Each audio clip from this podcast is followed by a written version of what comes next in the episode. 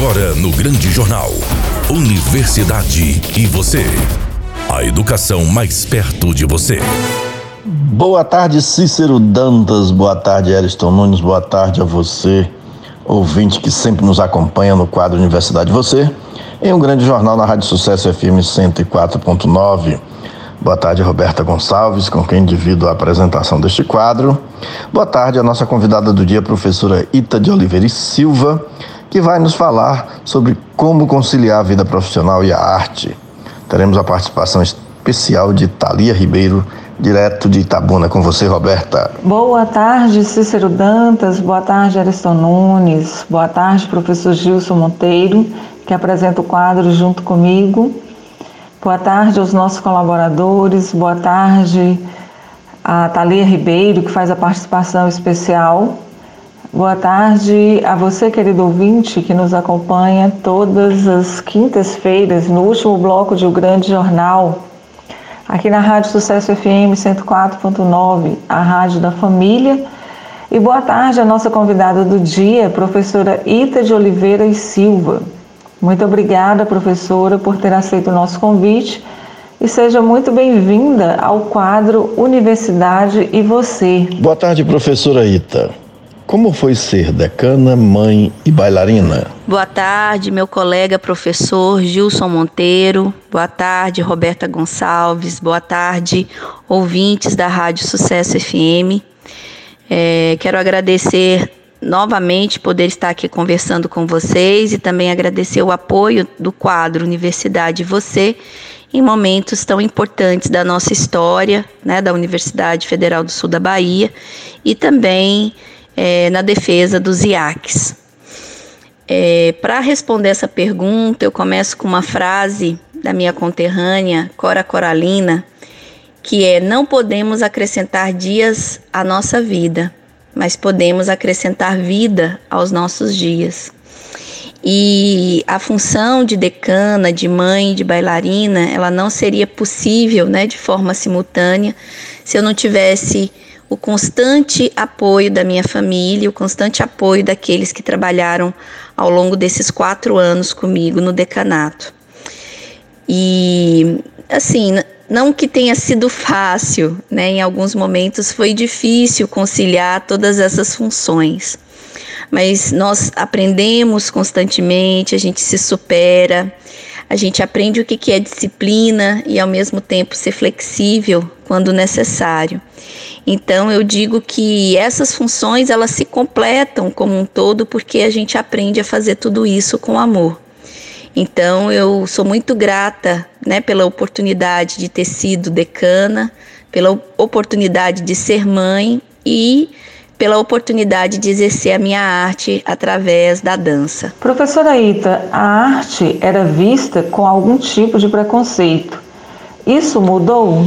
Então, é, embora a gente observe ainda né, um pouco de preconceito em relação a algumas formas de expressão artística, acredito que hoje o que a gente ainda vê em grande quantidade é a questão da elitização da arte, não somente pela é, valorização né, é, da arte que vem da Europa, dos Estados Unidos, mas também a questão de não permitiu o acesso é, da população ao, a galerias, a museus e a teatros, é, deixando restrito, na verdade, esse acesso a pequenos grupos de pessoas com posições socioeconômicas mais privilegiadas.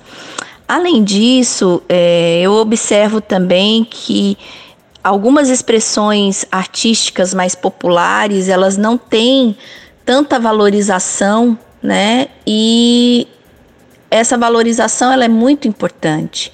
Então a gente às vezes diferencia, por exemplo, a arte do artesanato e a gente não consegue valorizar a expressão artística é, popular ou de comunidades tradicionais. Então acredito que isso é muito forte e isso daí tem que realmente mudar na nossa sociedade. Como era ter que conciliar as atividades administrativas, a sua arte e a sala de aula? Então, é, realmente não é fácil conciliar a todas as atividades administrativas relacionadas ao decanato, é, com a função né, de professora também é, em sala de aula e a arte.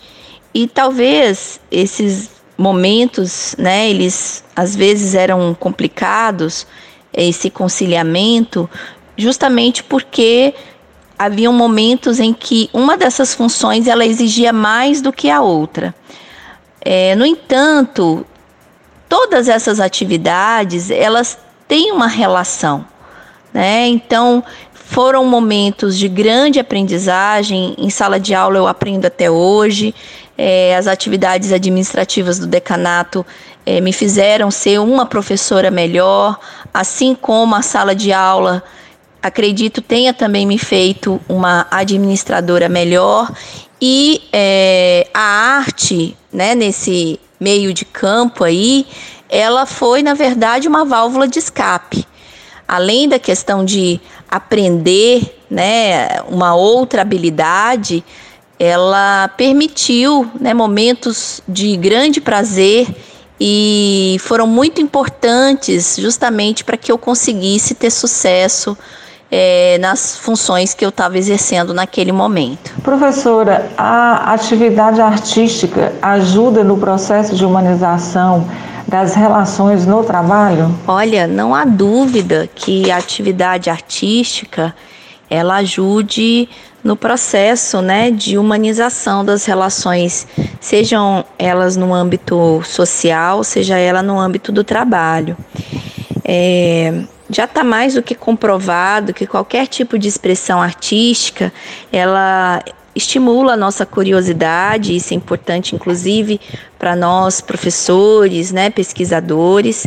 Ela estimula também a criatividade, ela serve como um facilitador, né, das relações e também é, nos auxilia quando nós necessitamos expressar as nossas emoções, a nossa sensibilidade. Ela também é importante né, é, no estímulo da, do desenvolvimento dos nossos diferentes sentidos. Então, eu acredito que a arte seja, sim, fundamental, essencial né, para essas relações sociais especialmente porque ela é, nos permite né, estar sempre abertos a respeitar o outro e aprender também com o outro que está do nosso lado. A senhora fará dois números no Alto da Compadecida em Itabuna. Por favor, conte-nos detalhes sobre a sua participação neste espetáculo. Isso mesmo. Então, esse ano nós estamos com o Alto da Compadecida no Teatro Candinha Dori, em Itabuna nos dias 26 e 27 de novembro. E espero vocês todos lá. Então, em Tabuna, eu faço parte do Centro de Dança Luísa Selma, né? Já é o terceiro espetáculo do qual eu participo. Em 2018, nós fizemos uma releitura é, do espetáculo do Rei Leão. E em 2019, a apresentação foi com um tema bem local, que foi Capitães da Areia. E embora esse ano, né, devido à pandemia, eu não tenha frequentado as aulas regulares, eu pertenço a uma turma específica, que é a turma de balé adulto. E nessa turma nós temos mulheres é, de grande força, mulheres de grande alegria, mulheres de grande amorosidade e eu acredito que as nossas duas participações elas vão demonstrar exatamente isso, tá? É, o espetáculo ele tá lindíssimo, ele tem um pouquinho de teatro, é, tem diferentes ritmos musicais, muita música popular boa e tá maravilhoso e eu espero vocês lá, tá certo? E eu aproveito então o encerramento aqui para poder agradecer mais uma vez a oportunidade de estar aqui com vocês e ao meu colega, professor Gilson Monteiro, a Roberta Gonçalves e a todos os ouvintes da Rádio Sucesso FM e ao quadro Universidade e Você. Um grande abraço. Nosso muito obrigado à professora Ita de Oliveira e Silva, que nos falou sobre o tema Como conciliar a vida profissional e a arte. ela participará em Itabuna, do Alto da Compadecida, falar dois números.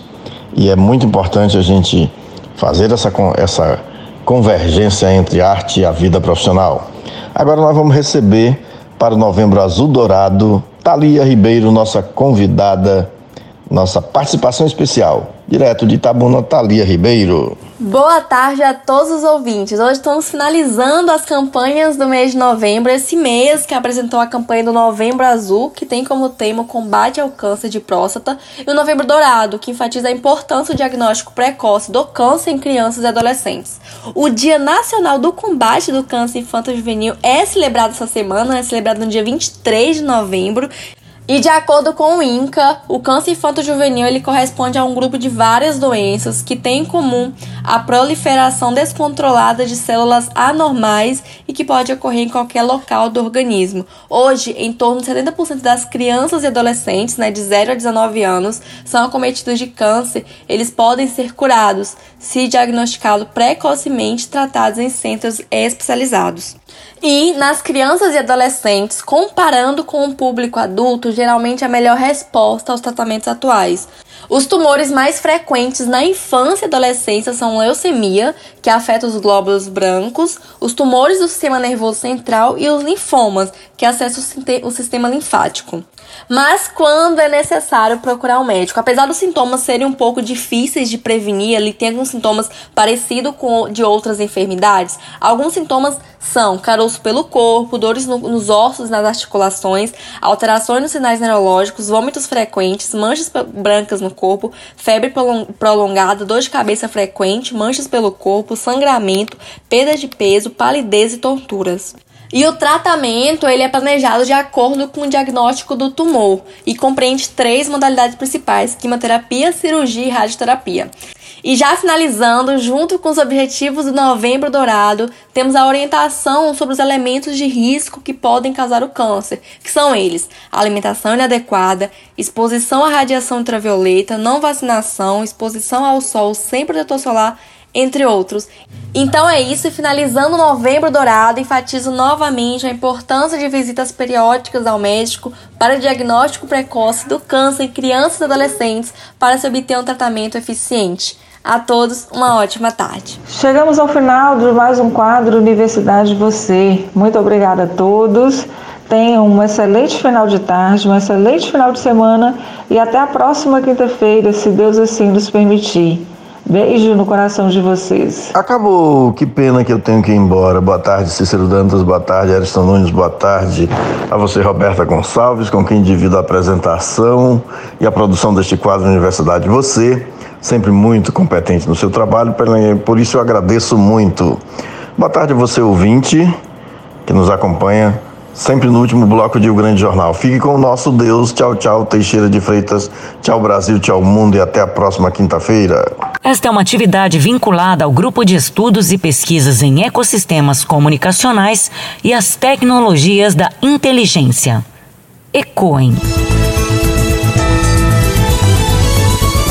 Você acabou de ouvir O Grande Jornal. Apresentação: Cícero Dantas. Reportagem: Márcio Barney e André Santos. Produção e sonoplastia: Eriston Nunes. Direção-geral: Leco Gomes.